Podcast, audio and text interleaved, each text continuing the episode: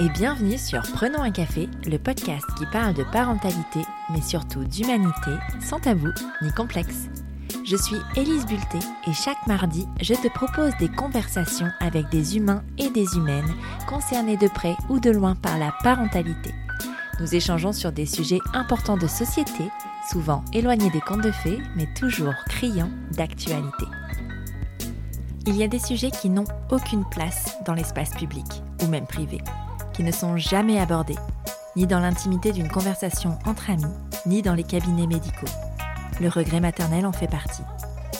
Ce sujet, une femme incroyable a décidé de s'en emparer. Il s'agit d'Astrid Huro-Deligny, l'autrice du livre Le regret maternel paru aux éditions Larousse en septembre dernier. Pourquoi a-t-elle décidé d'en parler? Parce qu'elle est concernée, évidemment. Pourtant, Astrid s'est toujours vue avec un, voire plusieurs enfants. Son fils, elle l'a incroyablement désiré. Et d'ailleurs, le problème ne vient en aucun cas de lui. Elle l'aime plus que tout au monde. Mais le statut de mère et toutes les difficultés qu'il implique, ça, elle ne l'avait pas vu venir. Comment aurait-elle pu, quand la maternité est dans la majorité représentée comme le but ultime d'une vie, comme la seule chose qui nous épanouira vraiment, avec cette fameuse phrase ⁇ Tu comprendras quand tu auras des enfants ⁇ Et comprendre quoi au juste? L'incroyable charge mentale qui nous accable, les inégalités qui se creusent d'autant plus entre les femmes et les hommes. Dans cet épisode, Astrid nous raconte son histoire et nous rappelle que le regret maternel est une histoire de ressenti. Il peut changer, partir, s'amplifier avec le temps. Ce n'est pas quelque chose qui se soigne, mais qui se vit, et qui n'est pas incompatible avec l'amour inconditionnel qu'on peut porter à ses enfants. Tu pensais être seule à galérer? Mets tes écouteurs et prenons un café. Bonjour Astrid. Salut Elise. Bienvenue sur Prenons un café. Merci beaucoup. Mais moi, je suis super ravie de te recevoir. Je suis ton, ton travail, en tout cas sur les réseaux depuis longtemps, depuis, je pense que depuis que tu as commencé, en tout cas, ce compte public. Donc, je suis vraiment, vraiment contente de pouvoir échanger avec toi. Est-ce que tu peux, pour les personnes qui ne te connaissent pas, te présenter, s'il te plaît? Alors, je m'appelle Astrid, j'ai 36 ans bientôt 37. J'habite à Montréal depuis 14 ans maintenant, un peu plus. Et eh ben, c'est ça, j'ai créé euh, mon compte Instagram Le Regret Maternel euh, il y a un peu plus de deux ans maintenant. Et euh, je viens de sortir un livre du même nom qui est sorti donc le 7 septembre dernier aux éditions Larousse. Et, et voilà. Je vais te poser la question traditionnelle de Prenons un café qui prend absolument tout son sens avec le sujet que nous allons aborder. Est-ce que tu as toujours désiré être mère? La question à 1000 dollars. Euh, c'est une excellente question parce que je ne pense pas avoir une réponse claire à cette question dans le sens où il me semble que plus petite, plus jeune, même ado, je m'imaginais avoir des enfants. Enfin, je voulais des enfants. Mais Maintenant que j'en ai un et avec toutes les difficultés que je traverse euh, et que j'ai traversées, je ne suis pas certaine de savoir si c'était un, réel désir ou si c'est euh, le modèle familial euh, dans lequel j'ai grandi, l'entourage, la société, enfin la société, je ne sais pas trop, mais en tout cas, mon modèle familial, ça oui, qui, à force de, de répéter, et encore, est-ce qu'il le disait? Je ne saurais même pas en fait, mais j'ai toujours eu le sentiment que de toute façon, étant une femme, j'allais me marier et j'allais avoir des enfants. Donc la question ne se posait pas. Maintenant, je pense qu'au fond de moi, oui, j'avais sûrement un désir, mais c'est très difficile en fait de, me replonger dans l'avant-enfant parce que j'ai tellement évolué depuis, mon cerveau a tellement changé. C'est dur de, de se rappeler l'avant, mais je pense que étant à l'aise avec les enfants, aimant les enfants, je devais justement un peu fantasmer ça, me, projeter, m'imaginer euh, euh, câliner un enfant, mais sans me rendre compte du tout de ce que c'était réellement d'être parent versus s'occuper d'un enfant pendant une heure ou deux. Quoi. C'était pas donc le désir, je ne sais pas en fait répondre euh, totalement clairement à cette question. Mais tu vois, c'est marrant parce que dernièrement, je fais pas mal la distinction dans mes échanges de dire en fait, tu as le devenir mère et à avoir un enfant. C'est pas la même chose. Et moi, j'ai l'impression qu'en fait, avant de devenir mère, on a surtout envie d'avoir un enfant mais on n'a aucune idée de ce que c'est que de devenir mère et je crois qu'on ne le questionne pas vraiment, le devenir Exactement. Ouais, et René Grezard en parle très bien d'ailleurs dans son dernier livre, Choisir d'être mère, euh, que j'ai adoré, vraiment. Je pense que c'est des questions que les, les, nouvelles générations, en tout cas, qui sont pas encore parents, qui s'apprêtent à le devenir, vont peut-être plus se poser que nous, dans nos générations, il n'y a pas si longtemps que ça, mais quand même qui ne se questionnaient pas, euh, pas du tout. mais du coup, comment c'est arrivé dans ton histoire? Est-ce que tu as vraiment suivi le, schéma, le fameux schéma traditionnel du mariage enfant dans ton, dans ton couple et dans ton Ouais, ouais, ouais. Ouais, parce que j'ai rencontré mon mari, ça va faire 10 ans à la fin de l'année. on s'est mariés en mai 2016 et notre fils est né en juin 2018. Donc, oui, il y a eu ce schéma. moi, je voulais me marier, c'était par tradition, j'avoue, surtout, parce que oui, tu vois, je suis catholique, mais euh, aujourd'hui, je suis plus pratiquante. Je... Les valeurs catholiques euh, pures, j'ai envie de dire, me, me, parlent, mais maintenant, en fait, je me dis surtout que c'est des valeurs humaines, hein, euh, le partage, la bienveillance, etc. C'est. T'as pas besoin d'être catholique pour avoir ces valeurs-là, mais, mais voilà, pour moi, ça fait plus partie de mon quotidien et mon mari, lui, on se serait pas marié, il s'en fichait complètement en fait. on l'a fait aussi parce que ça nous permettait de rassembler nos familles, de faire la fête. On habitait quand même, bah, on a fait ça en France, mais on habitait euh, déjà loin, donc euh, c'était euh, ouais la bonne occasion de, de, rassembler tout le monde et de, fêter notre amour en fait, en quelque sorte. Mais je pense que si on ne s'était pas marié, j'aurais culpabilisé par rapport à ma famille. Sûrement pas par rapport à moi, voilà. Donc, donc oui, c'est ça, c'est comme baptiser ton enfant. Tu fais pas, tu vas te faire pointer du doigt, etc.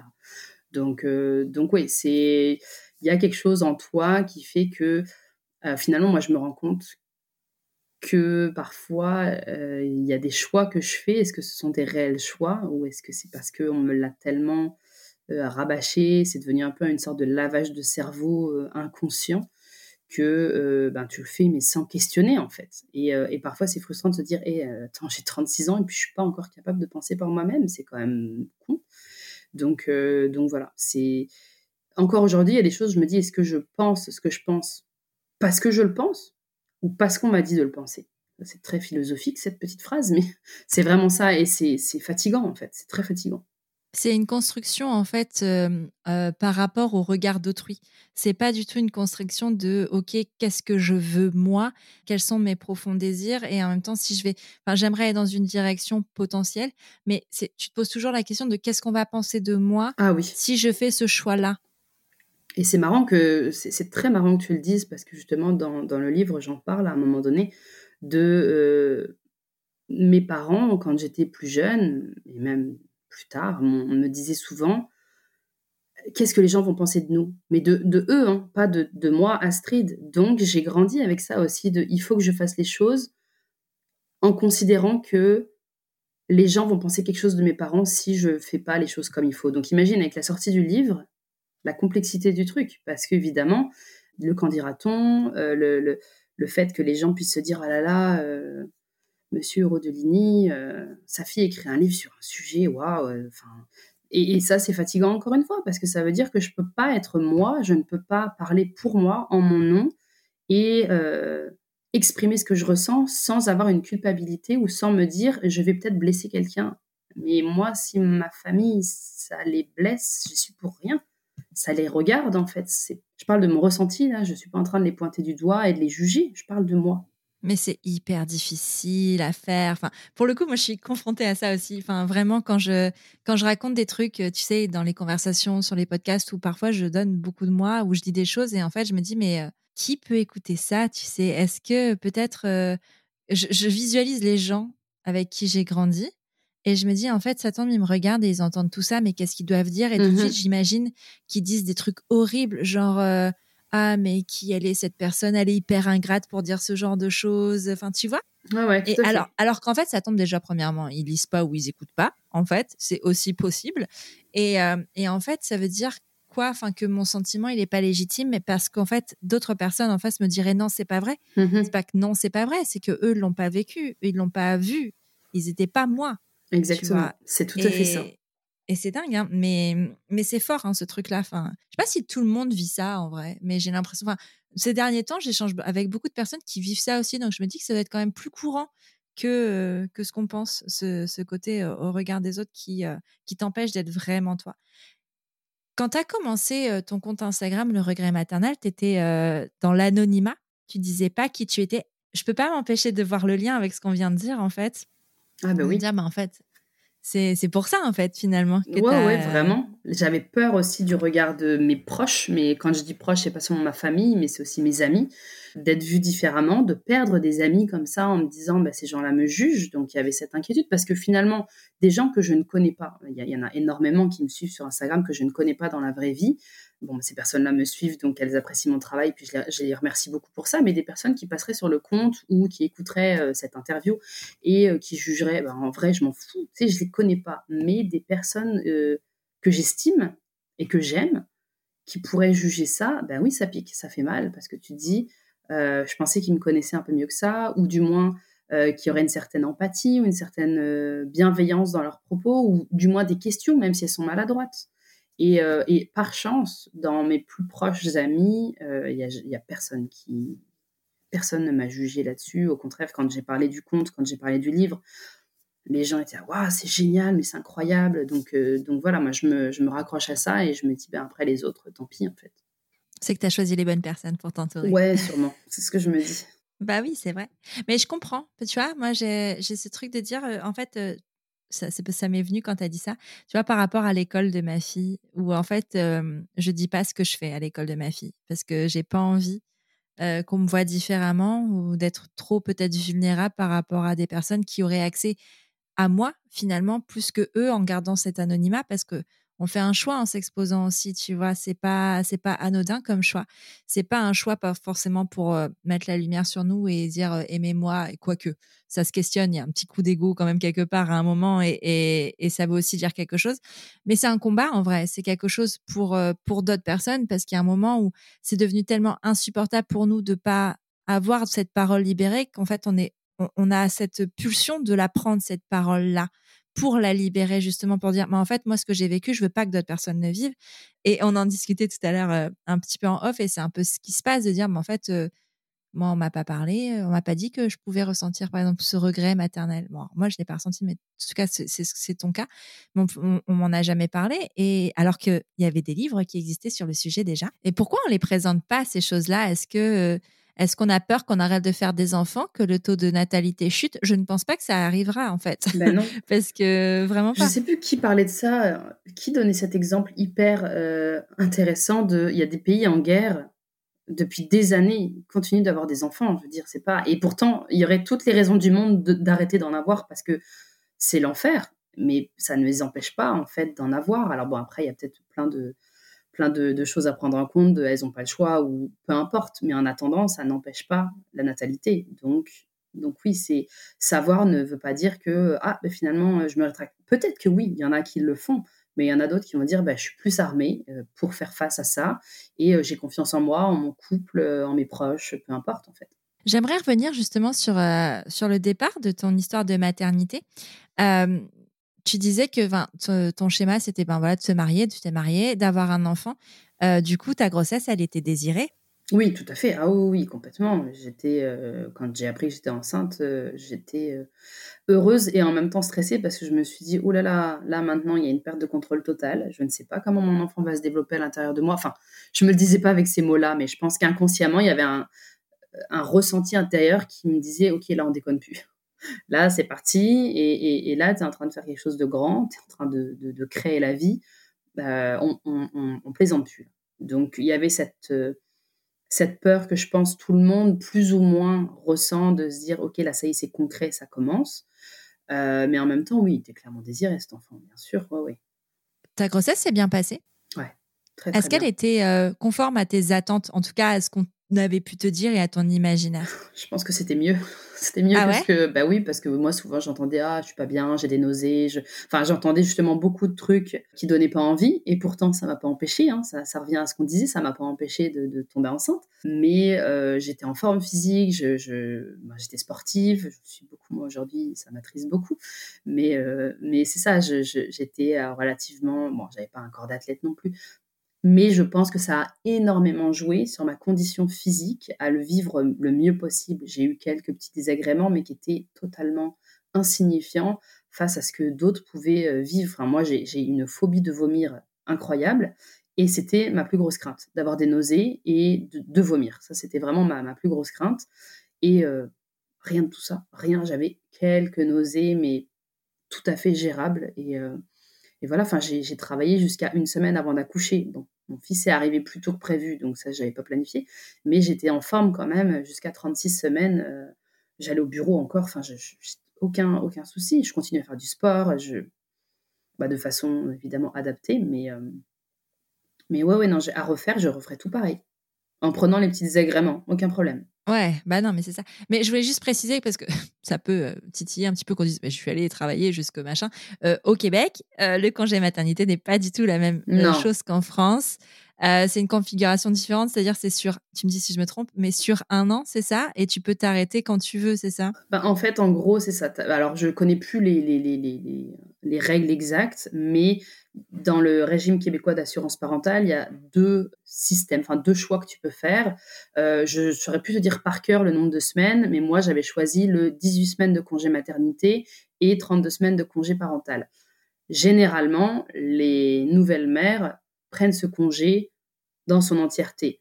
Je connais pas non plus les pourcentages, mais il y en a aussi qui vont partager le congé parental avec le deuxième parent pour justement euh, gérer ça euh, à deux. À refaire, je te garantis que je prendrai mes 18 semaines de maternité et que je partagerai euh, équitablement avec mon mari le congé parental pour qu'on soit tous les deux sur un pied d'égalité en fait. Lui, il avait ses cinq semaines. Il a pu bidouiller et tout pour étirer un peu en prenant quelques jours off et tout. Donc, il a passé sept semaines avec moi. Et euh, après ça, il a repris le travail. Et, euh, et puis moi, j'ai fait donc le reste de mon congé pendant un an. Donc euh, j'ai vu passer toutes les saisons. L'hiver, c'était pas marrant. Et, et, voilà, donc oui, c'est sûr, c'est pas la même configuration du tout qu'en France. et j'en parle aussi dans le livre de ça. Je me dis, je sais pas ce qui est le mieux en fait. Ni en France, ni au Québec, c'est bien dans le sens où c'est pas que c'est pas bien. En France, c'est clairement trop court, hein, c'est certain. Mais je pensais bêtement que les un an, ça allait être merveilleux. J'allais passer la première année de vie avec mon enfant. J'allais pouvoir aller dans les cafés avec mes copines, prendre mon fils en porte-bébé, aller faire la photo. Mais rien s'est passé comme ça, en fait. Rien du tout. Donc la désillusion. J'ai cru me casser la figure de, de 10 étages, en fait. Ça a été euh, d'une violence extrême parce que je me sentais terriblement seule je n'osais rien faire, je n'osais pas sortir. Euh, quand il faisait moins 20, n'en parlons même pas.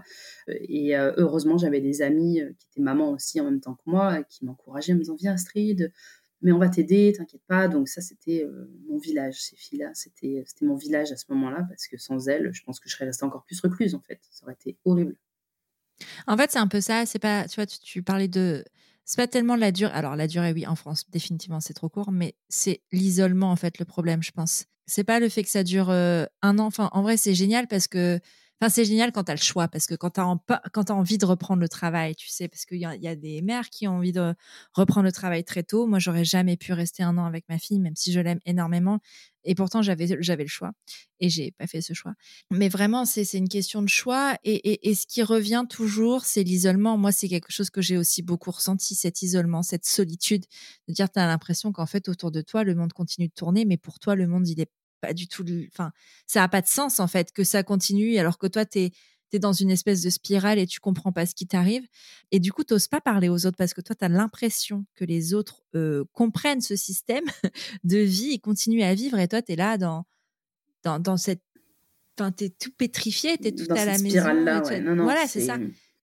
Et c'est hyper dur. Est-ce que tu sais d'où ça vient, cette, cet imaginaire, justement? Tu dis, tu avais imaginé que tu passerais un an à te promener avec ton bébé, aller dans les cafés ben, Peut-être parce que je voyais sans voir des mamans dans les parcs, avec leur bébé, en train de jouer. Sauf que, bon, peut-être que la maman que je voyais dans le parc en train de jouer avec son enfant, c'était la première nuit depuis des semaines qu'elle dormait enfin bien, qu'elle était motivée à sortir et qu'elle s'est dit, tiens, on va aller dans le parc euh, regarder les arbres, les oiseaux, les machins avec mon enfant, et que moi j'ai vu l'instant T de cette femme-là. En fait, c'est ça, c'est que je pense que on veut. Bah, c'est pas seulement qu'on veut voir que ce qu'on veut voir, mais il y a. Je parlais de ça aussi pour l'allaitement, c'est-à-dire que moi je pensais que l'allaitement allait couler de source, sans aucun jeu de mots, parce que je... toutes les femmes que je voyais qui allaitaient avaient l'air d'allaiter de, de, de, façon tout à fait euh, fluide, là encore aucun jeu de mots, et, de se dire, je les voyais et puis je me disais, euh, enfin, je me disais rien en fait. Pour moi, c'était imprimé dans ma tête que c'était comme ça. Sauf que pour dix femmes dans un parc en train d'allaiter sur un banc avec un, sourire euh, au visage, combien de femmes chez elles en train de galérer à ne pas réussir leur allaitement ou à être euh, les doigts de pied crispés parce que ça fait mal ou à ne pas réussir à allaiter assise comme moi? Enfin, j'étais pas capable de faire ça. Je sais pas, en fait, je pense que j'en veux pas aux personnes, euh, aux mères en tant que telles, euh, que j'ai pu croiser parce que c'est pas leur faute. Enfin, je veux dire, elles sont là, elles vivent leur vie normale. Mais c'est plutôt je pense c'est tout un, imaginaire collectif, le, côté euh, bah, avec ce qu'on véhicule dans les séries, dans les films, ce qu'on nous dit, ce qu'on nous dit pas, c'est un tout en fait. C'est un peu difficile à, verbaliser, mais c'est on te, on te dit tellement que la maternité de toute façon c'est merveilleux, avoir un enfant c'est la plus belle chose qui t'arrive, que c'est impossible de te projeter en te disant les, les, les, embûches que tu vas avoir, ben, ça va être violent en fait parce que tu, penses que bah, s'il y a embûche, euh, en deux secondes, ça va être réglé. Mais en fait, non, parce qu'encore une fois, chaque enfant est différent. Chaque maternité se vit différemment. Et moi, ça a réveillé des trucs que j'aurais jamais pensé euh, qu'elle allait se réveiller, en fait. Donc, euh, c'est ouais, c'est la, déconvenue totale. Comment tu as vécu la naissance de ton fils? À refaire, je referais tout pareil. Pour l'accouchement, en tout cas, ça a été un moment un peu hors du temps. Je m'en souviens sans m'en souvenir, mais je sais que c'était puissant, c'était beau, euh, j'étais bien entourée, j'avais ma doula qui était avec moi, j'avais mon mari qui était hyper présent et qui savait quoi faire, quand, quand le faire, parce qu'il était justement euh, bien, bien informé, il n'était pas juste spectateur. Euh, bien sûr, c'est pas lui qui a couché, mais en tout cas, il était suffisamment présent pour savoir comment agir et quand agir avec moi. Donc, donc ça, c'était un, gros, gros plus. j'ai senti justement la, force de mon mari et de ma doula parce qu'on était une belle équipe. Et euh, non, j'en garde un excellent souvenir. Ça a été très puissant, très fort, euh, intense. Euh, puis surtout que moi, j'avais fait le choix d'accoucher sans péridurale. Et je referais la même chose si c'était à refaire, ce qui n'arrivera pas. mais, mais oui, sans aucun doute, je, referais la même chose. Après, est-ce que j'ai eu de la chance? Peut-être. Est-ce que mon corps était, suffisamment bien préparé pour que ça se passe bien comme ça? Sûrement. Euh, mais voilà, ça a été euh, merveilleux. Et, euh, et, quand mon fils est né, bah, je m'en souviens, oui, c'est moi qui l'ai récupéré. on avait demandé à mon mari s'il voulait le sortir de mon ventre, puis il avait dit je verrai sur le moment, puis finalement, je pense qu'il était trop pris dans l'émotion, donc nope. Et donc j'ai sorti mon fils, je l'ai mis sur moi, puis je pense j'étais sonnée comme n'importe qui qui vient d'accoucher, parce que même si en soi ça a été rapide, je mets des guillemets, 12-13 heures en tout. Euh, pour un premier, je trouve que c'est pas mal. Bah, j'étais sonnée en fait, puis il était minuit 45, donc euh, j'étais voilà, j'étais fatiguée, la journée avait été quand même intense. Donc j'ai pas souvenir d'une émotion incroyable, les larmes ne sont absolument pas sorties, j'étais pas le seul moment où j'ai versé quelques larmes euh, pendant tout ce, temps de travail, c'est en arrivant à la maternité parce que je me suis dit oh là là, ça y est, on déconne plus là. C'est comme quand j'ai appris que j'étais enceinte. Ouh là là, petite larme là, ouf, euh, c'est maintenant. Donc euh, un peu de, stress qui monte de dire euh, là en fait tu peux pas faire marche arrière. Le bébé, il va falloir qu'il sorte, peu importe comment, tu vas le sortir. Donc ouais, ça c'était c'était un peu c'était le petit moment tu vois qui m'a qui m'a qui m'a fait un électrochoc, mais mais j'ai pas voilà j'ai pas pleuré quand il est né, j'ai pas rien en fait. J'avais l'impression de, voir la scène de haut, tu vois, comme façon omnisciente et euh, je regardais, j'étais, j'étais dédoublée en fait, j'étais, là sans être là, mais je pense honnêtement que c'est la fatigue qui explique tout ça. Et mais là aussi, je me suis dit plus tard, c'est bizarre quand même. Moi qui suis hyper hyper émotive pour tout et rien, je j'ai, pas pleuré. C'est, bizarre. Donc, euh, je ne saurais pas te dire aujourd'hui comment je l'ai vécu à l'époque, le fait de me rendre compte de ça, parce que je me rappelle pas vraiment. Mais je pense que oui, il y a eu un peu de, Je me suis posé des questions. Je me suis dit, mais pourquoi? Puis vu que la suite après était compliquée aussi, je me dis, il n'y a rien qui se passe comme j'avais imaginé en fait. C'est zéro partout. Ouais, c'est ça. La rencontre s'est faite avec ton fils. Enfin, je veux dire, est-ce que tu as, euh, enfin, comment ça se passe les premiers moments avec lui? Est-ce que tu te sens mère? Enfin, comment tu te sens mère aussi? Enfin, qu'est-ce qui se passe? C'est dur, je me souviens pas. ben, je, je, revois les photos de moi avec lui, mais on dirait que si je réfléchis bien, j'avais pas l'impression d'être mère dans le sens où, là encore, hein, le fameux syndrome de l'imposteur, je me trouvais pas crédible. j'agissais normalement avec mon fils, je veux dire, je, m'en occupais, je le, je lavais, je mettais ses couches, je l'allaitais, etc. Mais j'avais pas l'impression d'être moi. J'avais l'impression d'avoir pris le rôle de quelqu'un et puis limite de me dire bon, quand est-ce que je, je le rends à qui Quand, est-ce que je on passe à autre chose là bientôt? Ou enfin, j'exagère un peu, mais c'est à ça que je pense quand je me me rappelle de ces moments-là où bah, c'est ça en fait. Puis je me disais, mais euh, ça va être ça combien de temps là De dormir euh, en hachuré de... Je sais plus si c'est le jour ou la nuit, je sais pas quelle heure il est, euh, je sais même pas si j'ai mangé aujourd'hui. Je... J'étais en pilote automatique finalement très très vite après la naissance et je faisais les choses parce qu'il fallait que je le fasse aussi. Je pense j'étais un peu détachée parce que bah, je pense que ça joue aussi avec les hormones et enfin tu, as un peu pris un train dans la tronche quand même en accouchant. Donc, un 33 tonnes. Voilà, c'est ça, complètement. Donc euh, c'est un marathon, il faut, il faut se remettre. Et le problème, c'est que tu ne peux pas te remettre puisque tu dois tout le temps t'occuper de ton enfant, c'est normal. Donc, euh, donc ouais, ça, c'est assez flou tous ces souvenirs que j'ai. Et quand j'écrivais sur, le, sur cette partie-là dans le livre, c'était dur en fait de me replonger là-dedans parce que j'avais l'impression que mon cerveau avait occulté euh, ces moments-là parce que est-ce qu'en en, protection, je sais pas. C'est mais ouais, c'était, euh, j'étais en pilote automatique. Mais je pense qu'on est nombreuses en fait à, à, être dans cet état-là. Ça ne veut pas dire que euh, toutes les femmes qui passent par là vont regretter leur euh, maternité du tout. Mais je pense qu'en fait, il y a tout un, un, un, système. Enfin, je veux dire, quand tu dors pas et que tu sais pas, enfin, quand tu prends pas de douche ou que tu ne manges pas, enfin, tu sais, tu as ce truc-là du départ où en fait, ben, moi, je me souviens, c'est drôle parce que j'ai des souvenirs, mais je me rends compte que c'est des souvenirs d'après, mais pas forcément de l'immédiat total, enfin, sauf quand je me faisais pipi dessus. Mais euh, ça, je me souviens bien.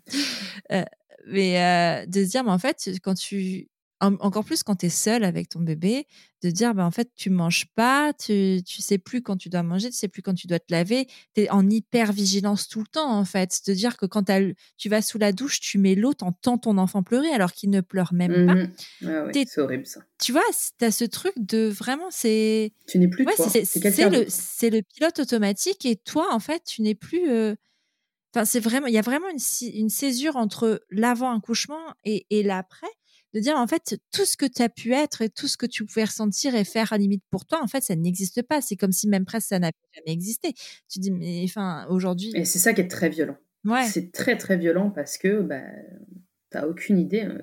on te prévient pas suffisamment en tout cas à l'époque euh, du, changement au-delà du changement corporel moi mon corps je m'en foutais en fait c'était clairement pas ça mon problème enfin et encore je sais que j'ai eu de la chance et je mets encore une fois des guillemets euh, j'ai bien récupéré physiquement mais c'était psychiquement, c'était infernal.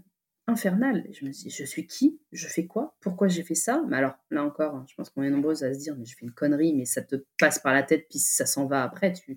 C'est pas quelque chose qui reste. Euh, moi, c'est pas à ce moment-là que je me suis dit, euh, heureusement, enfin, heureusement, ça doit arriver, mais euh, je me suis pas dit, ok, je regrette là maintenant, puis ça va être comme ça toute ma vie. Mais c'est vrai que tu te dis, on, était bien là à deux. Qu'est-ce qu'on est venu foutre à, vouloir un autre, un enfant alors que alors que notre vie, elle était euh, tranquille. Et là, on a voulu la pimper euh, de façon assez intense et violente. Donc, ouais. Comment tu définirais, euh, ou même comment tu définis, tout court, pas de conditionnel, le regret maternel? Alors, ça, c'est la question qui revient souvent quand on me la pose. J'essaye toujours de. Je pense qu'à un moment donné, j'aurai la définition parfaite. Mais c'est bien, ça te permet de la travailler. Alors, en fait, ce qui est hyper important et ce que je veux signaler en premier, c'est que c'est à ne pas confondre avec la dépression du postpartum. La dépression du postpartum, elle se soigne. C'est une dépression, c'est une maladie. Elle se soigne par les antidépresseurs, mais pas que, parce que les antidépresseurs, c'est une béquille.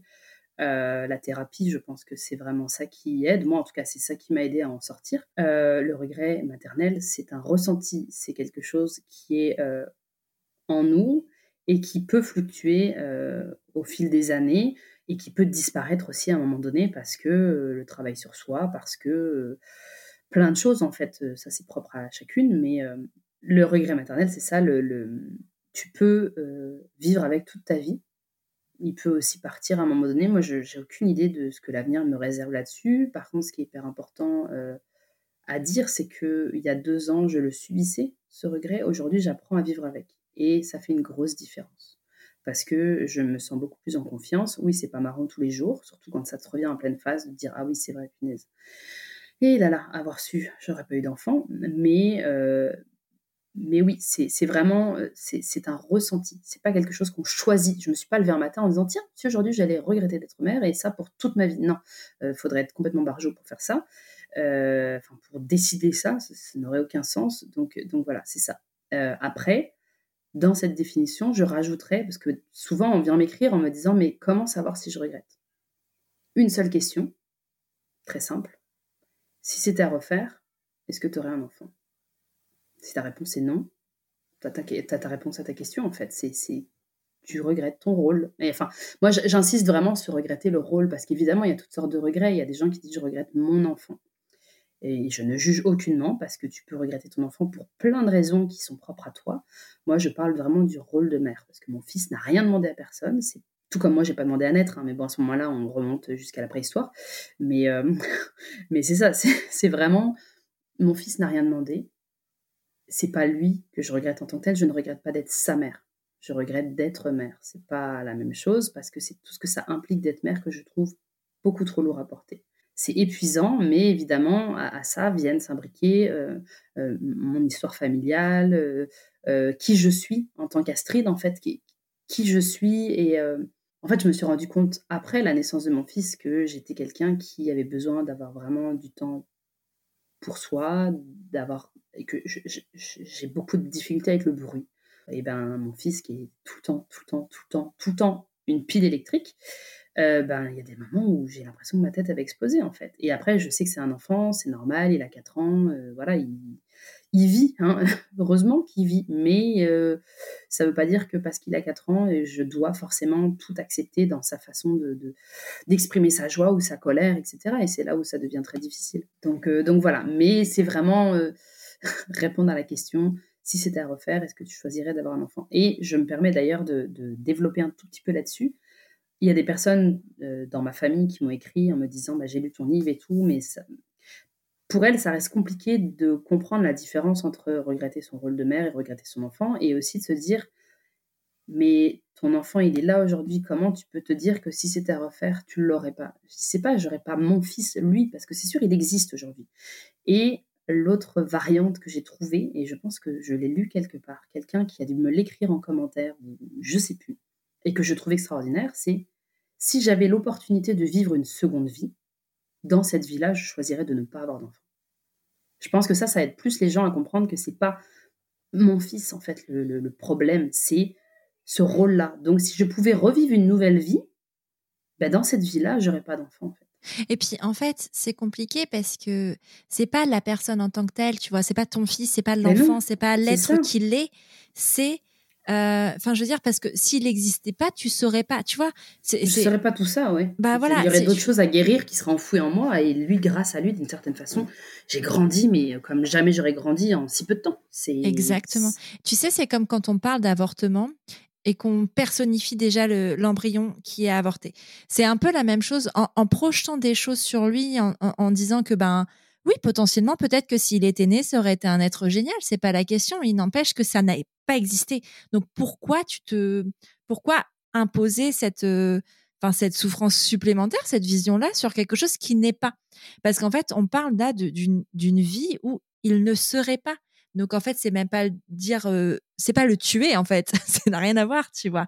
C'est pas euh, le supprimer, c'est vraiment en amont. Ben j'aurais pas fait. Donc en fait, ça ne lui aurait pas fait de mal. Et en fait, il y a peut-être cette notion-là de, de, souffrance ou de, de faire du mal à l'enfant. Mais s'il n'est pas là, il a pas mal.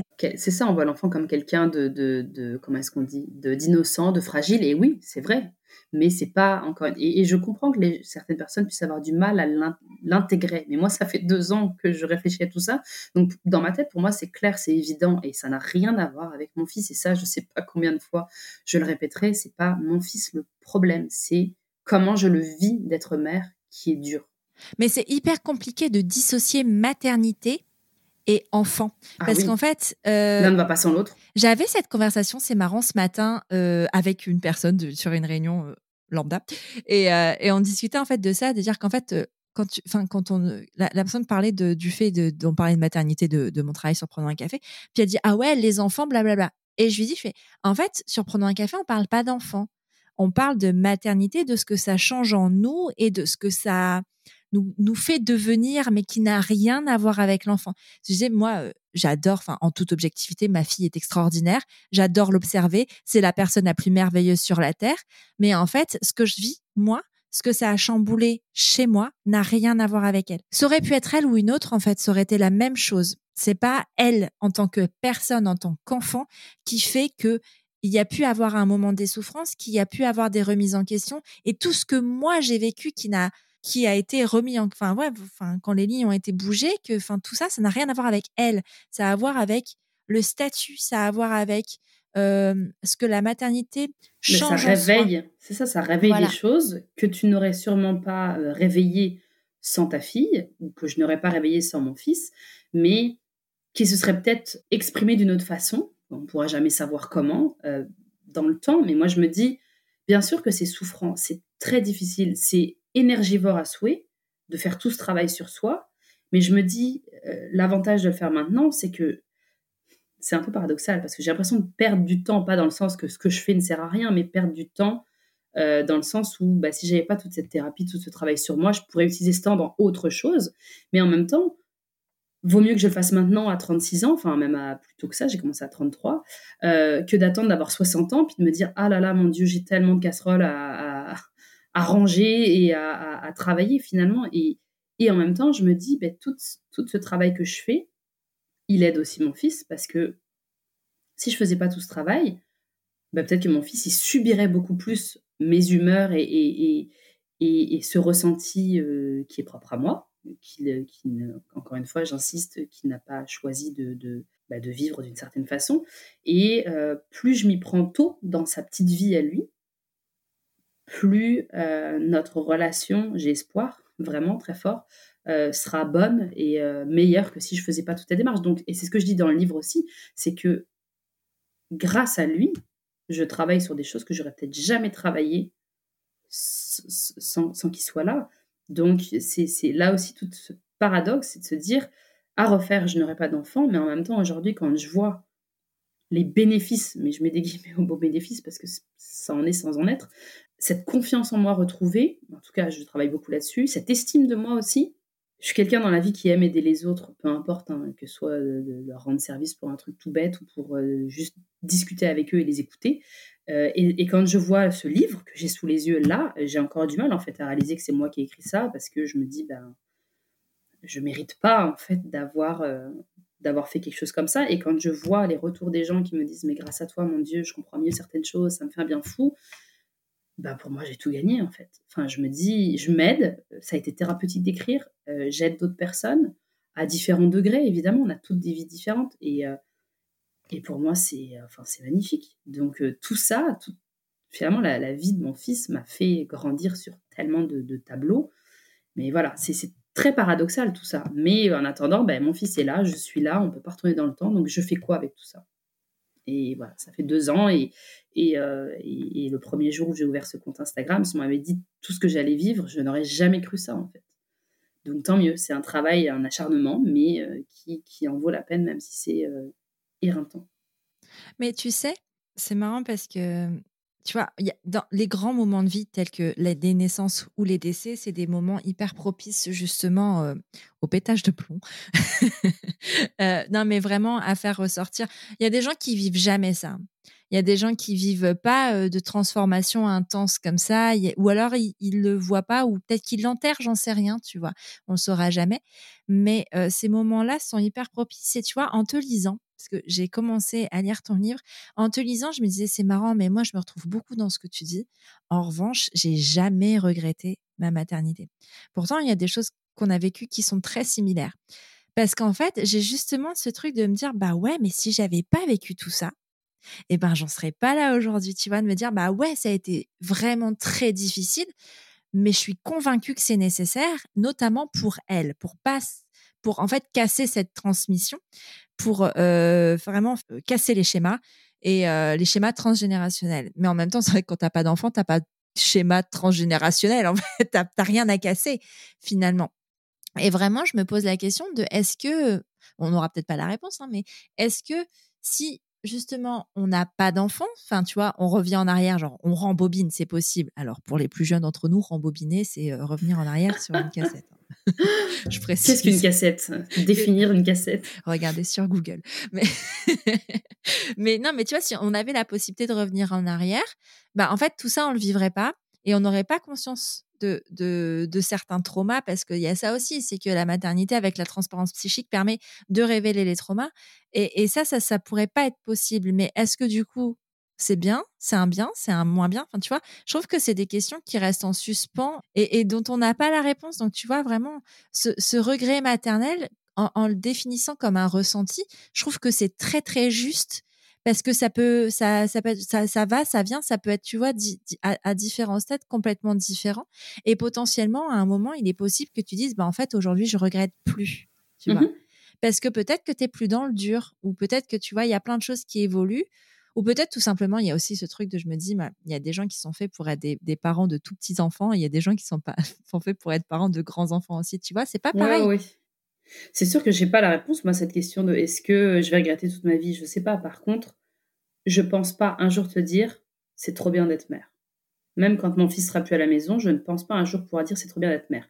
Je pourrais te dire je suis super heureuse d'être la mère de mon fils, mais être mère, ce que ça implique, je trouve que c'est horrible en fait. C'est horrible.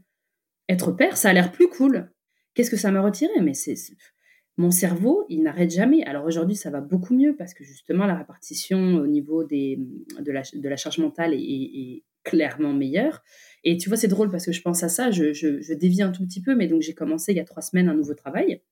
40 heures par semaine. Hein, quand tu n'as pas travaillé pendant deux ans et demi, c'est quelque chose. Et je sais que dans les mois précédents, euh, donc cette embauche, j'appréhendais en fait le retour au travail parce que je me suis dit, ça fait deux ans et demi que j'ai une vie entre guillemets cool où euh, bah, j'ai mes propres horaires, mon fils est à la garderie et moi je suis pas que une mère, je suis aussi une femme qui dans la journée fait ses petites affaires. Donc j'ai écrit mon bouquin, euh, voilà. Enfin tu vois, ça a été, j'ai été ma propre boss. Là, ce n'est plus le cas. Je suis extrêmement heureuse d'avoir trouvé un travail, surtout que, enfin voilà, je travaille dans les ressources humaines, donc je suis ravie. C'est quelque chose qui me plaît énormément. Super belle équipe, mais j'appréhendais énormément en fait euh, de ne plus avoir tout ce temps-là pour me permettre de, par exemple, dire tiens, bah, je vais aller faire les courses à 15 heures. Il n'y a personne à 15 heures au supermarché let's go. Là, tu es obligé de t'adapter en fonction de ton travail. Mon mari aussi travaille 40 heures par semaine. J'avais très peur que ça crée une animosité, j'avais très peur d'être anxieuse, j'avais très peur d'être sur les nerfs. Et en fait, ben là, ces trois dernières semaines, elles ont un peu coulé de source. Euh, on s'est adapté comme on a pu. Ah, tu vas chercher le petit à la garderie, ok, ben moi j'irai le déposer demain matin. Parfois même on me dit rien, tu vois, on, fait les choses, on, s'informe juste de bah je vais le chercher parce que je rentre du boulot puis c'est à côté. Et je me dis, mais je suis tellement contente parce qu'il y a quelques années, enfin quelques années, même quelques mois, je ne pense pas que j'aurais vécu comme ça. Je ne pense vraiment pas, mais parce qu'il y a eu un travail sur moi, il y a eu aussi un travail de couple, il y a eu aussi beaucoup plus de communication. Donc tout ça fait qu'aujourd'hui, oui, je suis fatiguée, c'est clair que je suis très fatiguée parce que entre euh, le travail, euh, la vie de famille, euh, les interviews calées sur des, des, midis, des lunchs. Là, nous, il est 10h48, ça va, c'est férié aujourd'hui, c'est bon. Mais enfin voilà, tu vois, c'est très, très demandant, mais en même temps, je suis super contente de vivre tout ça. Et je sais qu'à un moment donné, ça va se calmer. Mais je sais qu'il y a quelques mois, ça aurait été terriblement difficile, je n'aurais pas pu. Et là, je suis ravie de voir que, waouh, ben, j'ai les capacités parce qu'il y a tout un travail qui se fait, qui est encore, encore en train de se faire, et euh, que j'ai suffisamment confiance en moi pour m'écouter, pour lâcher prise aussi, alors le lâcher prise, il y a différentes strates dans le lâcher prise, mais moi quand je parle de lâcher prise, je parle de ok, ben ce soir on va se commander un truc, c'est pas très grave. On va aller commander du, enfin commander, je vais aller euh, euh, m'abonner à HelloFresh ou un truc du genre pour avoir trois repas dans la semaine.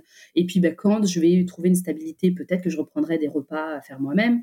Enfin, d'essayer de se trouver des alternatives et de, de, de ne pas être trop strict avec soi-même en se disant mais il faut absolument que je fasse mes propres repas parce que HelloFresh c'est trop plastique. Oui, c'est trop plastique et ça, ça saoule. Mais pour l'instant, on se calme. Je viens de reprendre un travail. Il faut aussi que je me donne le temps de reprendre un rythme, de m'écouter, de m'adapter et après on verra en fait. Et ça, c'est. J'aurais jamais été capable de faire ça il y a un an par exemple. Mmh. Mais c'est ce truc de justement. Euh, pas tout changer d'un coup et accepter que les transitions et les changements soient difficiles. Euh, tout comme la transition à la parentalité peut l'être, euh, d'accepter que par exemple, c'est pas en rentrant de la maternité, non, tu vas pas passer l'aspirateur tous les jours, euh, faire une blanquette ou que sais-je, un repas un peu un peu chiant à faire. Non, non, tu vas juste manger un bout de pain qui traîne parce que tu as et c'est ok en fait et c'est pas grave si ta ta lessive ta, ta montagne de lessive alors que c'est jamais arrivé avant, bah ouais, mais avant, t'as jamais été mère non plus. Et là, tout comme toi, tu vois. Quand, quand tu es nouveau parent, parce que c'est cette transition, elle a été violente. Je veux dire, un jour, tu étais enceinte, le lendemain, tu as ton bébé dans les bras. C'est extrêmement euh, intense. Et euh, donc, ta vie change drastiquement. Et oui, tu étais peut-être habitué, avant d'avoir ton enfant, de passer l'aspirateur tous les jours, euh, de vouloir faire des repas un peu plus complexes 4-5 fois par semaine et d'accepter de se dire que ben là, il va falloir lever le pied parce qu'il faut que je pense à ma santé mentale et physique et que ça ne peut plus être comme ça, ça peut être très très violent, là encore. Et je pense que c'est ça aussi qui est frustrant, c'est très fatigant, surtout quand c'est ton premier enfant, de se dire que on n'a pas ce recul nécessaire, on n'a pas cette... Euh, comment est-ce qu'on appelle ça? Cet esprit critique quand on est tout nouveau parent, surtout d'un premier, là aujourd'hui, j'ai 4 ans d'ancienneté en, tant que mère. Je pense que je suis capable en fait de dire 4. que voilà, c'est ça. Je veux dire les, big boss de fin de, fin de niveau, j'en ai j'en ai passé plein et je me sens beaucoup plus à l'aise. Et c'est ça qui est très très frustrant, c'est que parfois je me dis euh, oui, donc d'accord, à refaire, j'aurai pas d'enfant. Mais je me dis aussi parfois, ben, j'aimerais revivre en fait ces débuts-là, mais avec les connaissances que j'ai aujourd'hui, qui sont un peu plus faciles pour avoir moins l'impression, là encore, je mets des guillemets, que mon fils est un brouillon dans le sens où bah, ça a été le premier et puis que j'ai fait comme j'ai pu. Ça a été catastrophique sur plein de niveaux. Et là, ben oui, si demain j'avais un deuxième, alors ouais, je dis pas que je serais pas fatiguée, hein. je pense que je serais crevée, mais euh, j'aurais sûrement beaucoup plus de facilité à comprendre certaines choses, à lever le pied sur d'autres, parce que je sais. À te lâcher la grappe en fait un peu. Complètement. Et c'est ça qui est, qui, qui est, dur en fait, c'est de te dire, ben il n'y en aura pas d'autres enfants de toute façon. Donc je ne pourrais pas en fait euh, rattraper. Mais même si tu en avais un autre, de toute façon, tu rattrapes pas. Non, parce non, que ce que tu vis avec un deuxième enfant, tu pas, c'est pas la même chose, tu vois. Puis tu as toujours de toute façon moins de temps à accorder un deuxième. Enfin, tu vois, il y a toujours. De te réconcilier peut-être avec tout ça, un petit peu, tu vois. Ou en tout cas de se dire, ah ben, de, se, de réaliser que t'es pas nul t'es pas, pas nul, que oui, tu as les capacités, c'est juste que ben là, tu es déjà passé par là, tu connais les.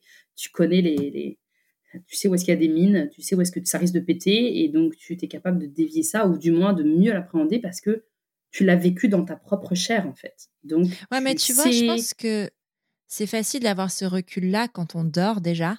Ah oui, oui. Tu non, mais tu vois ce que je veux dire, c'est que à ce moment-là, est-ce que tu tu es vraiment en capacité, même en ayant les informations, d'avoir le recul nécessaire. Franchement, je suis pas, sûre. Non, non, c'est pas sûr. C'est vrai que comme tu dis, là aujourd'hui, je dors, je dors bien. Je, touche à peine l'oreiller que je suis plus là, euh, et je dors toute la nuit. Je touche du bois pour que ça dure. On a la chance d'avoir un enfant, mais je pense que c'est parce qu'il est tellement speed et tellement intense et tellement, euh, il tellement pile électrique. Voilà, c'est ça. Donc tant mieux en fait. Hein. Pour ça, moi, je suis, presque contente parce que je me dis, si je devais euh, mettre une chose en priorité, c'est le sommeil. Parce que si tu ne dors pas, ben, je dirais pas que tu es foutu, mais en tout cas, ça va pas. quoi. C'est hyper dur de, de, bien vivre ta vie si tu dors pas. Et, et, et c'est pas pour rien que c'est utilisé comme instrument de torture. Hein, non, mais c'est ça. C'est violent. C'est ce truc-là que j'ai lu dans ton livre et je me suis dit, mais je le dis tout le temps, cette phrase, c'est vrai, le manque de sommeil, c'est un, moyen de torture assez impressionnant qui est utilisé depuis la nuit des temps. Et en fait, toi, tu vis ça en toute tranquillitude euh, et, c'est censé être normal. Et en plus, on te pose mille fois la question si tu es assez compétent pour que ton enfant dorme alors que ce n'est absolument pas de ton fait. C'est quand même assez incroyable. Ah oui, c'est frustrant. J'ai une question pour toi. Est-ce que tu as l'impression, en reprenant par exemple ce job euh, à plein temps, est-ce que tu as l'impression de retrouver, euh, de te retrouver toi? Ok, oui. J'arrête pas de dire à mes collègues, mais je suis trop contente, je suis super motivée, je suis trop contente, je suis super motivée. C'est vraiment drôle parce que je pense qu'ils doivent me prendre pour une cinglée. Dire, mais elle est intense, elle aussi. Mais parce que c'est ça, je me dis. Je... Puis, faut prendre aussi en considération que on a passé deux ans et plus en pandémie. Ce n'est malheureusement pas terminé, mais ça va quand même mieux aujourd'hui. Il y a moins de restrictions, moins de, choses compliquées. Et donc, c'est ça, c'est d'avoir l'impression de retrouver un semblant de vie normale, guillemets au mot normal, parce que c'est ça, j'ai l'impression de sortir en fait d'une espèce d'énorme brouillard et de dire ça y est, ah, grand soleil. Alors bien sûr, euh, oui, ça vient avec des difficultés, c'est-à-dire que ben, je me couche plus tôt parce que je suis crevée de ma journée. Euh, je, les week-ends passent vite. Euh, il, faut, il, faut réfléchir à l'organisation, comment, qu'est-ce qu'on fait, euh, quand est-ce qu'on fait des courses, etc. Mais oui, franchement, deux ans et demi sans travailler, enfin, quand je dis sans travailler, sans employeur, sans salaire, sans, sans vie normale, c'est très très long. Et quand j'y pense, avant d'avoir ce job, j'ai calculé, je n'ai travaillé que six mois depuis la naissance de mon fils, qui a quatre ans et plus 4 ans et demi presque.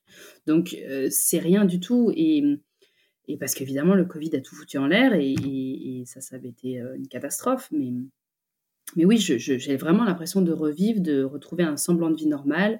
Euh, et surtout aussi, bon voilà, j'ai passé tout ce temps-là pas mal enfermé à la maison. Donc là, je m'oblige, et en même temps, ça me fait un bien fou d'aller au bureau parce que je fais du travail hybride. Je suis deux jours au bureau. en fait, j'y vais quand je veux je suis au moins deux jours par semaine au bureau et trois jours à la maison, sachant que mon bureau, il est à cinq minutes à pied de chez moi. Donc, euh, c'est merveilleux, c'est extraordinaire. Et euh, donc, j'en profite, tu vois, je, me dis, ben, même si mes collègues sont pas forcément là, on n'est pas toutes là en même temps, tous et toutes là, parce qu'il y a aussi euh, des garçons. J'y vais juste pour sortir de chez moi et dire, je vais au travail, puis je rentre à la maison et je, fais cette cassure-là, quoi, parce que finalement, j'ai jamais vécu ça, moi, le télétravail 100% en plein Covid, je sais pas ce que c'est. Et en fait, quand j'y pense, je me dis, euh, ça aurait été affreux. En fait. Tant mieux, en fait. Ah bah oui, tant mieux, tant mieux, clairement. Mais en même temps, oui et non, parce que je me dis, moi, j'aurais aimé garder mon ancien travail aussi à l'époque que j'adorais. Donc, c'est lié à ta maternité si as... ou c'est lié au Covid le fait Ah non, c'est le Covid. Je travaillais dans le divertissement. Je vais ah tout te dire, j'étais, euh, je travaillais pour le Cirque du Soleil, donc ah. une merveilleuse entreprise. Euh, j'ai passé trois ans là-bas et, et, voilà, quand, quand, le Covid est arrivé, tous les spectacles se sont arrêtés. Donc euh, moi, j'étais coordonnatrice euh, au département des costumes et je voilà, enfin, du jour au lendemain, c'était fini. Donc euh, ça, je l'avais pas vu venir. Hein, mais en même temps, on a été, si je dis pas de bêtises, 95% à perdre notre travail sur 4000, 5000 personnes, je pense, je sais plus. Donc ça a été d'une violence sans nom parce que moi, dans ma tête, je me voyais vieillir dans cette entreprise. Et euh, voilà, faire le deuil a été, été dur, mais bon, bah, le deuil est fait. Et puis euh, là, je travaille toujours dans le domaine du divertissement euh, et, je suis ravie, en fait. Tu vois, c'est, j'ai tourné la page. Je suis passée à un autre chapitre de ma vie et, et voilà, je suis, je suis, vraiment très, très contente de, de tout mmh. ça. Carrément. Tu disais tout à l'heure, tu as fait une dépression postpartum. Est-ce que on a mis en lien ta dépression postpartum avec le regret maternel ou pas? Non. Non. Tu sais, si on regarde la frise du temps, ma dépression, je ne saurais pas dire quand est-ce qu'elle a démarré parce qu'elle a été diagnostiquée assez tardivement. Moi, je pense, je me trompe peut-être, mais que ça a été au moment de l'hospitalisation de mon fils parce que ça a été très très dur pour moi d'être à l'hôpital pendant cinq nuits avec lui, euh, qui passait toutes sortes de tests et euh, des prises de sang dans le talon. Enfin, moi, quand j'y repense, j'ai envie de pleurer tellement j'ai trouvé ça dur. Quoi. Il avait trois mois à peine. Ouais, un peu plus de trois mois. Et, euh, et, je me sentais terriblement coupable. Évidemment, je me disais que c'était de ma faute, il y avait quelque chose que j'avais mal fait. Enfin, je sais aujourd'hui que c'est pas ça, mais à ce moment-là, c'est ce que je me disais. Je me sentais très seule. Là encore, j'étais toute seule à l'hôpital parce qu'il n'y avait pas de place pour que mon mari reste. Donc, il venait nous voir dès qu'il pouvait après le travail, mais les nuits, j'ai passé toute seule. ça a été éprouvant euh, comme jamais. Donc, je pense vraiment que ça a débuté à ce moment-là, déjà que j'avais accumulé beaucoup de fatigue, et puis le stress de perte de poids, etc pour mon fils, hein, pas pour moi. Donc euh, voilà, donc ça c'était euh, septembre 2018 et euh, j'ai commencé, enfin la, dépression postpartum a été diagnostiquée en février 2019, donc mon fils avait 8 mois à peu près et donc antidépresseur, etc. Thérapie commençait en août 2019, donc 6 mois après le début des antidépresseurs. J'ai repris le travail quelques semaines plus tard, donc quelque part en septembre 2019 le rythme était assez soutenu, mais j'étais contente de retrouver un travail. Puis j'étais à 4 jours semaine à ce moment-là, donc ça c'était cool aussi. Et euh, donc j'ai progressivement arrêté les antidépresseurs parce que ça allait. Après, est-ce que je l'ai fait trop tôt? Je sais pas. Mais ça allait quand même mieux. Mais c'était peut-être trop tôt. Avec du recul, je me dis, je, ça se peut. Mais bon, j'en avais parlé avec mon médecin, il m'avait bien dit comment réduire progressivement pour pas euh, que le sevrage soit violent. Et, euh, et, donc voilà, après tu vois, donc euh, septembre 2019, tu calcules mars 2020, le Covid qui arrive, et je pense que ça, est-ce que sans le Covid, j'aurais vécu ça comme aussi violemment? Je sais pas, aucune idée, mais le Covid, c'est venu ça a été une énorme claque dans la figure. Alors, je sais qu'on a tous très, très mal vécu. Hein. Je sais très bien que je ne suis pas la seule. Mais cette impression de retour en congé maternité forcé après 15 mois à ne plus travailler, en plus de ça, être enfermé, on ne peut plus voir personne, tu peux plus voir tes amis. Euh, en plus, à ce moment-là, en mars, c'était dégueu la météo. Enfin, c'est déprimant à souhait. Euh, tout ça n'a clairement pas aidé. Donc, tu vois, la dépression, elle était plus vraiment là à ce moment-là. En tout cas, il y avait la thérapie. Je continuais. Hein. Ma, ma, ma, thérapeute, j'ai jamais arrêté de la voir et c'est encore le cas aujourd'hui, une fois par semaine. Donc, donc euh, même si, admettons que j'ai arrêté les antidépresseurs trop tôt, euh, la thérapie, elle est bien. Tu vois, ça, je me sentais quand même mieux. Et évidemment, avec le Covid, je me rappelle les premières séances, je pleurais tout le long. C'était à ce moment-là, j'avais envie de mourir. C'était, je me suis dit, c'est, c'est pas une vie j'ai pas signé pour ça. Personne n'avait signé pour le Covid, hein, euh, clairement. Si, quelqu'un l'a fait, qui vient de me voir et que je, hein, ça va pas aller. Mais, euh, mais non, c'est ça. Donc, tu vois, ça a été comme, il y a eu toute une, euh, tu sais, si tu regardes la frise du temps, il y a vraiment eu tout un processus. est-ce que si j'avais pas fait de dépression postpartum, j'aurais pas regretté? Je pense pas que ça aurait été aussi simple que ça. Est-ce que j'aurais pu ne pas regretter malgré une dépression? Je pense pas non plus. Parce que encore une fois, c'est mon histoire, c'est ça qui ressort. Donc mon histoire qui ressort, la place de la femme dans la société euh, une fois qu'elle devient mère, le féminisme, tout ça, tout, toute cette claque en fait énorme qui t'arrive dans la figure de toute cette réalisation de oh la vache, ok, euh, finalement euh, tu penses être féministe et tu l'es clairement pas, ou en tout cas clairement pas comme il faudrait, parce que tu as l'impression, en fait, tu sais, on parle souvent euh, du dark web en disant que voilà, tu as, un, penchant au, web normal, ben là c'est pareil en fait. Une fois que tu deviens mère, oh là là, tu as l'impression de rentrer dans un monde que, dont tu n'en as jamais parlé. Tu sais pas, et tu arrives à tâtons avec ta torche, puis là tu as les, les, les, anciens au fond qui disent Viens, n'aie pas peur, c'est dégueulasse, mais viens. Tu sais, donc euh, c'est. Je sais pas du tout pourquoi je parle de ça, mais en tout cas, moi j'ai beaucoup d'images qui me viennent dans la tête et euh, beaucoup, beaucoup de métaphores. Moi, je suis très bonne pour ça. je pense qu'on est, on est plusieurs dans ma tête parfois. Mais enfin, voilà, c'est très. Euh, tu peux faire une dépression sans regretter. Bah, bien sûr, c'est ça. Mais oui, bien sûr. Mais à quel moment, toi, tu poses le mot regret? Alors, la première fois que j'en entends parler, c'est euh, au travers du compte de Fiona Schmidt sur Instagram, donc euh, son compte Bordel de mer en juin 2019. J'ai une capture d'écran dans mon téléphone. Hein. Je pense quand même la date, c'est 14 juin 2019. Un an, moins un jour avant l'anniversaire de mon fils. Et euh, je vois qu'elle parle du livre d'Orna Donat, euh, qui à l'époque n'était pas encore traduit. Et je fais une capture d'écran de cette story. Mais est-ce qu'à ce, moment-là, dans ma tête, je me dis Ah, c'est ce que je ressens? Non, je pense pas. C'est juste que j'aime lire, euh, que ça faisait déjà un an que j'étais mère et que je commençais doucement, tu sais, avec les podcasts, etc., m'intéresser plus à tout ça, à comprendre des choses. Et je me suis dit, ok, je me garde ça en tête. Puis à un moment donné, j'irai l'emprunter à la bibliothèque ou l'acheter, peu importe. Mais généralement, j'emprunte plus que j'achète. Mais ça a allumé un petit truc dans ma tête, ça c'est sûr. Et euh, cette story-là, je l'ai retrouvée beaucoup plus tard dans, dans mes captures, en fait. Quand je triais mon téléphone, j'ai ah là là, c'est vrai ça. Donc j'ai emprunté le livre, mais il n'était pas encore traduit en français. Et bien que je parle tout à fait bien l'anglais, euh, à ce moment-là, ma tête, déjà, il n'y avait pas beaucoup de place pour réfléchir. Alors, euh, lire en anglais, j'avais du mal à me concentrer et j'ai dû lire 15 pages et j'ai dit, bon, je vais attendre qu'il sorte en français. Et euh, je l'ai vraiment lu, justement, je pense que c'était début du Covid, en fait. Début du confinement, où il venait de sortir au Québec en janvier 2020, tu vois, en français. On en avait parlé dans la presse. Et je m'étais dit, bon, ben voilà, je vais, je l'emprunter. Je sais plus trop, en fait. Je pense que je l'ai même carrément acheté en, e-book là dans ma liseuse parce que je, voulais l'avoir sous la main euh, facilement. Donc je ne saurais pas dire à quel moment moi je me suis dit c'est exactement ça. Je pense que ça a été avant de le lire déjà je soupçonnais, mais j'étais pas capable d'exprimer avec des mots pourquoi ça me parlait autant. Et en lisant le livre, ça, ça, ça, ça m'a ouvert les yeux sur mille choses en fait. Tout ce qui pouvait être raconté dedans, je me reconnaissais beaucoup dans certains propos. Euh, et, voilà, ça a vraiment été une grosse claque. ce livre, ça a été une révélation pour moi. Mais la première fois que j'ai prononcé le mot, je pense que justement, c'était pendant le premier confinement. J'ai dit à mon mari, en fait, j'ai dit non, mais en fait, refaire, je ne referai pas. Je, je, regrette ce rôle-là. C'est horrible. Et, euh, Et évidemment, à ce moment-là, j'étais très, très, très, très mal. Le premier confinement, c'était horrible. Donc, je pense que j'étais vraiment dans le creux de la vague, mais bien, bien moche. Donc, mon mari, peut-être qu'à ce moment-là, lui, s'est dit, bon, de toute façon, je vois bien que ça va pas. Donc, euh, il est resté un peu euh, bête, en fait. Je pense qu'il a dû se dire, ben, elle est juste fatiguée. Puis, il restait un peu, il tombait des nues, finalement. Il n'a pas trop compris. Mais on n'a jamais vraiment reparlé beaucoup dans les mois qu'on suivit tu vois, quand j'ai créé mon compte Instagram en août 2020, je lui ai parlé de ce compte euh, en janvier de l'année d'après, donc janvier 2021, et hum, j'avais l'impression de lui mentir, de lui cacher un truc, j'aimais pas ça en fait. Et comme il savait ce que je ressentais, quand j'en ai parlé, ça m'a fait rire parce qu'il m'a dit bah, Je sais très bien que tu regrettes. Je dis Non, non, mais ça c'est moi en fait derrière ce compte. Ah.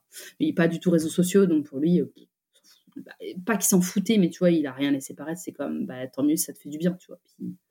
Donc après, évidemment, quand je parlais de l'écriture du livre, etc., quand on m'a contacté euh, en septembre 2021, il m'a encouragé. En fait, j'aurais pas eu ces encouragements, je sais pas si je l'aurais fait, parce que si j'avais eu quelqu'un à côté de moi qui me dit, mais tu peux écrire un livre là-dessus, mais c'est nul, ça aurait été très dur, tu vois. Donc euh, son soutien par rapport à ça, même s'il ne ressent pas du tout la même chose que moi, pour moi, il est primordial. Sans ça, je pense que je vivrais beaucoup moins bien aujourd'hui. Finalement, le, soutien des proches est extrêmement important. Ouais, c'est clair. Mais justement, dans ton couple, euh, quand tu as commencé à parler de regrets, quand vous avez parlé de regrets, de regrets pardon, est-ce qu'il l'a compris ce que tu ressentais? Je sais pas parce qu'on on avait beaucoup de difficultés à communiquer. Euh, lui, c'est pas quelqu'un qui parle énormément. Moi, au contraire, je suis quelqu'un qui parle beaucoup, qui a besoin de d'extérioriser énormément. comme on en, tu sais, on s'est jamais assis, il m'a jamais dit bon, vas-y, on s'assoit, on prend un verre de vin, explique-moi parce que j'ai du mal à comprendre. Absolument pas. Donc je pense que c'est à force que moi je lui en parle, puis avec la thérapie qu'on fait à deux aussi, que la compréhension et le soutien non verbal, finalement, euh, le soutien émotionnel, c'est beaucoup plus mis en place en fait. Et ce qui fait que je pense aujourd'hui on est beaucoup plus soudés, c'est parce que il y a plus ce manque de. Avant j'avais un peu l'impression qu'on était comme deux personnes qui s'occupent de leur enfant, mais qui se comprennent pas. Et parce qu'on n'était pas capable, de... on parlait pas la même langue finalement. Ça donne vraiment cette impression là. Et là, la thérapie a beaucoup aidé. Et puis, bon, je pense qu'il voit aussi que j'arrive à. Tu vois, tout n'est pas parfait, hein, clairement pas. Mais je le sens beaucoup plus réceptif à ce que je peux vivre. Et euh, j'ai tendance aussi beaucoup plus l'écouter quand il me conseille sur certaines choses par rapport à notre fils. Lui, il a, il a, il a une patience que je n'ai pas. Euh, bon, qui est parfois mise à rude épreuve, évidemment, mais euh, avant, c'est comme si j'acceptais pas qu'on me donne des conseils, surtout lui. Je dis, attends, hein, quand même, je sais comment je fonctionne, c'est bon. Je suis beaucoup plus euh, à l'écouter, euh, même si parfois, enfin voilà, il y a moins d'orgueil, moins de l'ego va un peu se, se, tasser, et je trouve que c'est hyper important parce que c'est comme ça qu'on arrive à fonctionner ensemble, et c'est ça aussi qui permet qu'ils comprennent un peu plus ce que je ressens, mais la thérapie, puisqu'on est obligé de communiquer et que je parle plus ouvertement au thérapeute, forcément, euh, ça mûrit dans sa tête, ça, hum, sans que je lui dise à lui directement, il, tu vois, il, le comprend plus. Donc euh, ça aide, ça aide beaucoup, c'est sûr. C'est plus facile quand tu, euh, quand tu passes par un tiers, justement. Parce que tu te sens peut-être. Enfin, la parole, elle n'est pas dite directement à toi, donc tu te sens. Euh, enfin, tu te sens moins impacté, ça fait peut-être moins mal sur des paroles, en tout cas, qui pourraient l'être. Est-ce que tu sais ou est-ce que tu penses qu'il t'en a voulu de regretter? Oui. Et je lui en veux pas qu'il m'en ait voulu, mais je pense que oui, même s'il le dira peut-être jamais avec des mots, mais le simple fait que je veuille pas d'autres enfants, pour lui, c'est difficile en fait. Mais il, me l'a quand même bien expliqué. Pour lui, c'est pas, je sais sais pas trop comment le retranscrire. Mais là, si demain je disais go, on a un autre enfant, peut-être pas qu'il me dirait euh, oui. Je pense que ce qui est dur pour lui, c'est de savoir que la porte est complètement fermée. Ça ne veut pas dire que si elle était entr'ouverte, on aurait forcément un deuxième. Peut-être que lui dirait ben non, t'as raison, finalement, un, c'est bien. C'est l'idée que c'est sûr qu'il n'y en aura pas d'autres. En tout cas, pas avec moi. Et comme il m'aime, bah, il va pas me laisser, il m'aime. Mais en même temps, c'est dur pour lui. Il le dit, et je pense c'est ce que je l'ai écrit à peu près comme ça dans le livre, c'est il se sent pris entre le marteau et l'enclume. C'est complexe. Donc c'est pas quelque chose qu'on va aborder tous les jours en prenant notre café. Tu vois, c'est vraiment pas. Euh, je dirais pas que c'est tabou, mais on en a parlé en thérapie. La porte a été ouverte sur la discussion, on l'a refermée. Puis si on a besoin de la rouvrir, on la rouvrira, mais je vois, je pense pas que ce sera en dehors de la thérapie parce que c'est très sensible. Et puis moi, ça me fait de la peine aussi parce que je me dis, je, je, je, je lui vole un truc un peu précieux d'une certaine façon, mais j'ai choisi de m'écouter, de me respecter et de me prioriser. Ce qui pourrait paraître égoïste, mais en fait, je me dis, si je ne m'écoute pas et que je ne me, priorise pas, ben, l'impact, ça va être déjà sur mon premier enfant, qui est bien vivant, qui est bien là, hein, et, euh, et, puis sur moi, et puis sur notre couple. En fait, ça, l'impact, il va être partout. Donc, je préfère sécuriser ce qu'on a aujourd'hui que de laisser un hypothétique enfant qui va, lui, pour le coup, bien souffrir de voir sa mère dans tous ses états et se sentir coupable. Et peut-être que moi-même, en fait, je le pointerai du doigt en disant, bah, c'est ta faute parce que tu serais pas là. Enfin, c'est horrible. Quand j'y pense, je me dis, mais non, je veux pas risquer ça. Euh, là, il y aurait beaucoup plus de chances que je, je, dise, je te regrette toi. Et je refuse ça, en fait. Je refuse ça. Donc oui, c'est dur, mais en même temps, comme je le dis, je me suis fait avoir une fois, mais pas deux. Bah, en fait, c'est compliqué de. Parce que tu vois, quand tu as envie d'un enfant, il n'y a rien qui t'arrête vraiment, mais quand tu n'as vraiment pas envie d'en avoir un, il n'y a rien qui va te pousser à le faire non plus. Et en fait, je trouve ça. Parce que c'est chouette qu'on puisse, avoir, euh, qu'on puisse aborder ce sujet, parce qu'habituellement, quand je parle à des euh, parents d'enfants uniques, euh, dans les couples, ils sont d'accord tous les deux. Enfin, c'est pas, c'est pas d'être d'accord, mais ils ont en tout cas la même longueur d'onde sur le désir.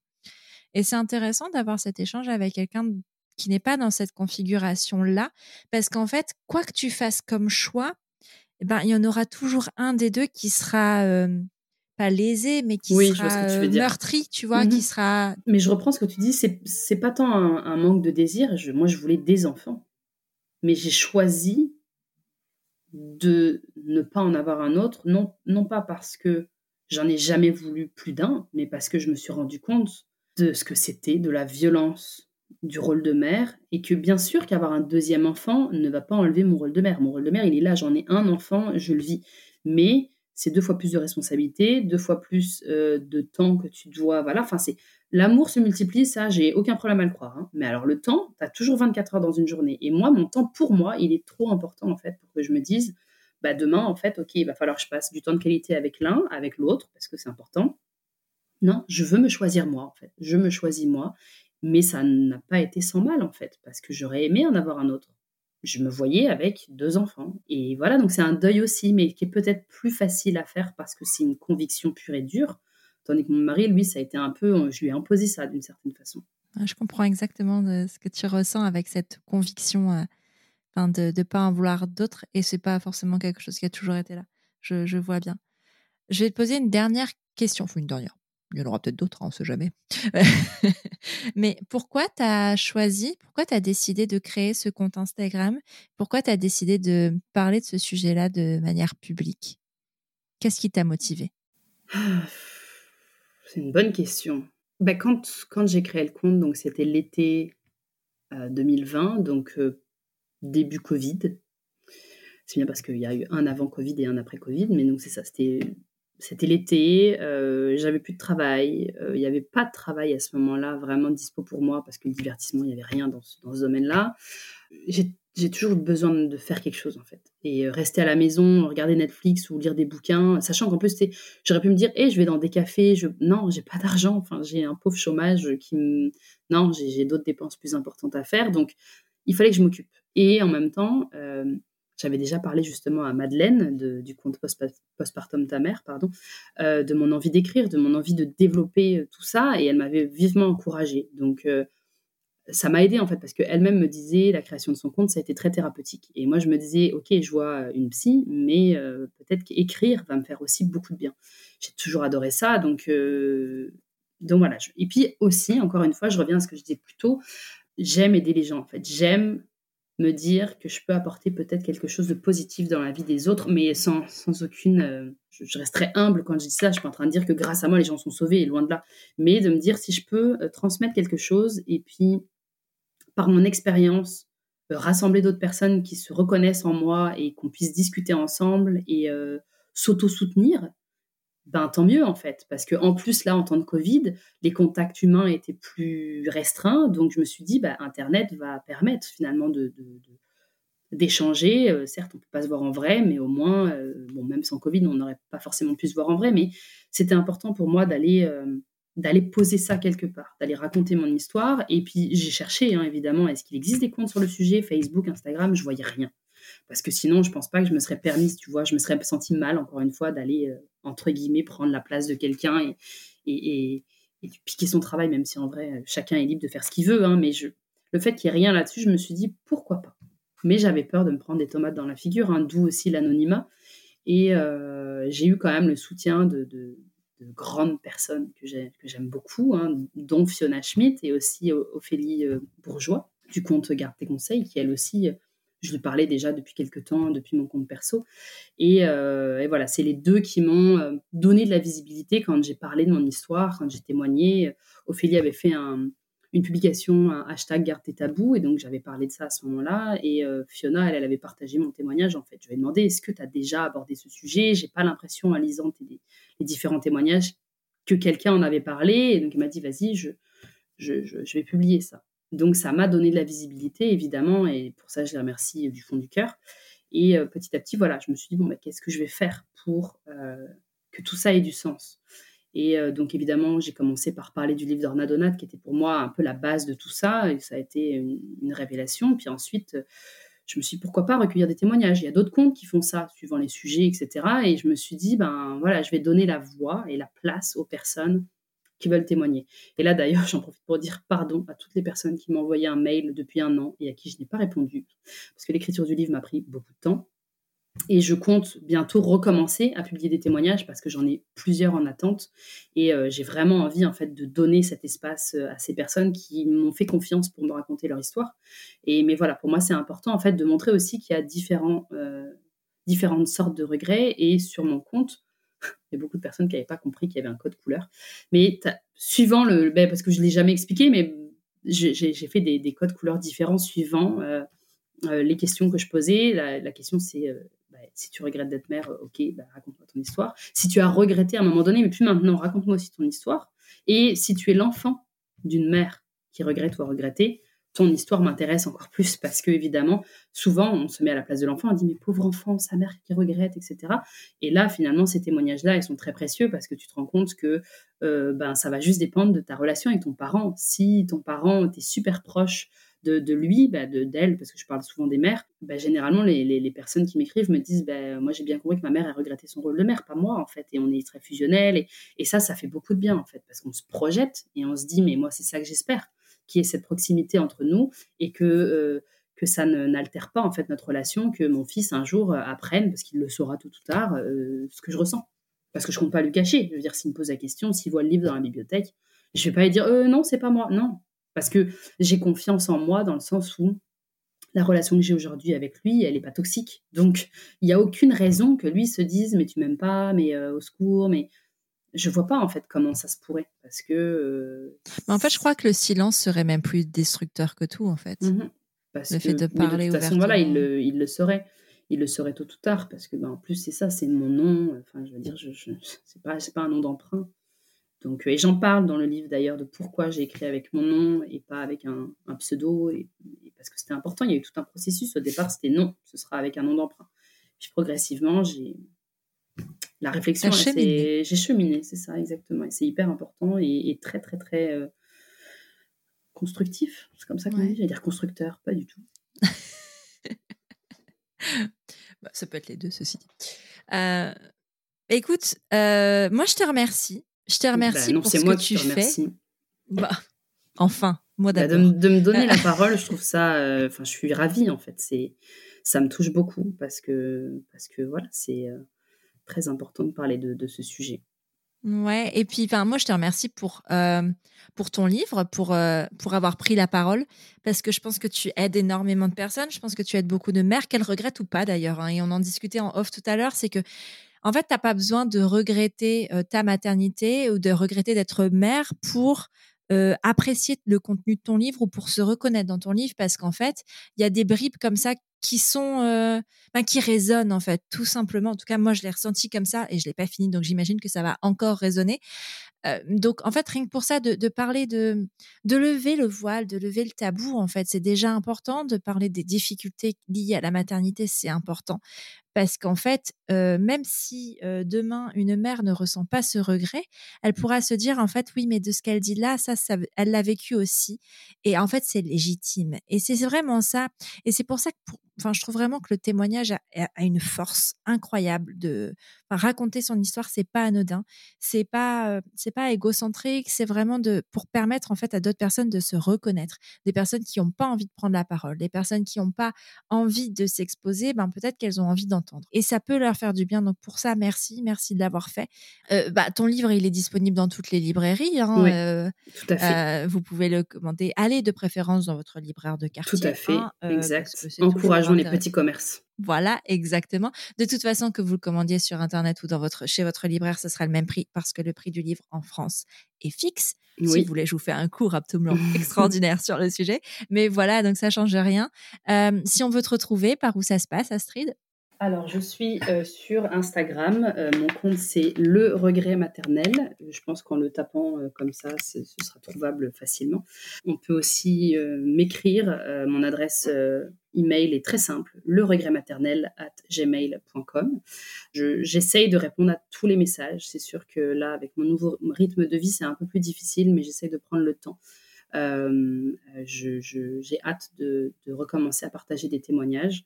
Mais, euh, mais voilà, je, le, bah, livre, euh, pour toutes les personnes qui le liront, et d'ailleurs j'en profite pour dire c'est très important, comme tu le disais si bien, en fait on peut le lire sans regretter sa maternité, et je pense que ce qui est important aussi dans cette lecture, c'est que on peut donc ne pas regretter, mais avoir les outils pour accompagner quelqu'un dans son entourage qui regrette en se disant ah ben j'ai lu ce livre, puis peut-être ça pourrait faire du bien pour tel ou tel sujet ou tel chapitre, ou peu importe en fait, c'est c'est de la culture générale peut-être, je sais pas comment le dire, mais en tout cas ça peut peut-être que ça permettra à des personnes de déceler en fait chez leurs propres amis euh, des, bribes qui pourront les aiguiller en fait puis leur dire ah ben tiens voilà je peux je peux te conseiller tel livre ou tel euh, tel compte Instagram et puis et puis voilà Tu sais que je reçois moi beaucoup de messages de personnes qui me disent ça, qui me disent bah en fait je suis pas mère ou euh, j'ai pas d'enfant, mais en fait ton travail ça me permet de bah, de mieux comprendre mes amis ou ma famille et de pouvoir euh, plus les accompagner. Et c'est exactement ça en fait. C'est vrai que euh, c'est pas juste un travail qui est dédié aux personnes concernées, c'est un, travail qui est pour tous, pour qu'en fait dans cette société on soit un peu plus soutenants les uns envers les autres et qu'on puisse s'apporter euh, les clés quand on, peut les, les avoir. Et le fait de juste voir toi ton livre dans un rayon en fait euh, de libraire, dire bah, en fait euh, le regret maternel en grand, dire en fait euh, ok ça existe et potentiellement même juste sans le lire ou sans l'acheter, dire ah mais en fait peut-être que c'est ça que mon amie elle vit. Et enfin tu vois c'est c'est des petits, enfin le fait que ça existe c'est important déjà. Donc merci oui. de l'avoir fait exister. Merci beaucoup à toi et puis j'espère que c'est ça cet épisode aura fait du bien aux personnes qui ont écouté et que ce soit des personnes qui regrettent ou pas en fait Ouais complètement j'espère aussi. Moi je pense que oui. merci Astrid. À bientôt. merci beaucoup Elise à bientôt Voilà, c'est terminé pour ce nouvel épisode de Prenons un café. Je te remercie d'avoir écouté jusqu'au bout et s'il t'a plu, je t'invite à le partager sur tes réseaux sociaux, à tes amis dans la vraie vie, bref, au plus grand nombre. Après ça, tu peux aussi envoyer un max de love à Prenons un café sur Apple Podcast. C'est hyper simple. Tu ouvres ton appli Apple Podcast sur ton iPhone, tu vas sur Prenons un café et tu descends tout en bas. Là, tu mets le nombre d'étoiles que tu souhaites, au choix 5, et tu écris ce que tu veux dans la section Avis. Par exemple, le 18 septembre, Julie et les petits pois écrivaient J'ai découvert ce podcast un peu par hasard au début de l'été et j'ai écouté tous les épisodes avec beaucoup de bonheur et d'émotion. Merci et bravo Élise pour ce merveilleux contenu, toujours juste, passionnant et bienveillant. Merci mille fois Julie d'avoir pris le temps d'écrire ce message qui me touche énormément. Bon, et puis si tu n'as pas Apple Podcast, tu peux toujours parler de Prenons un café autour de toi, ça ne mange pas de pain et ça fait toujours plaisir. Tu es sur Prenons un café, le podcast qui parle des sujets de parentalité, mais surtout d'humanité, sans tabou ni complexe. Je te retrouve mardi prochain, et oui, mardi prochain, pour un nouvel épisode. Abonne-toi à Prenons un café sur ton appli de podcast préféré pour ne rien manquer. D'ici là, prends bien soin de toi. Autour d'un café.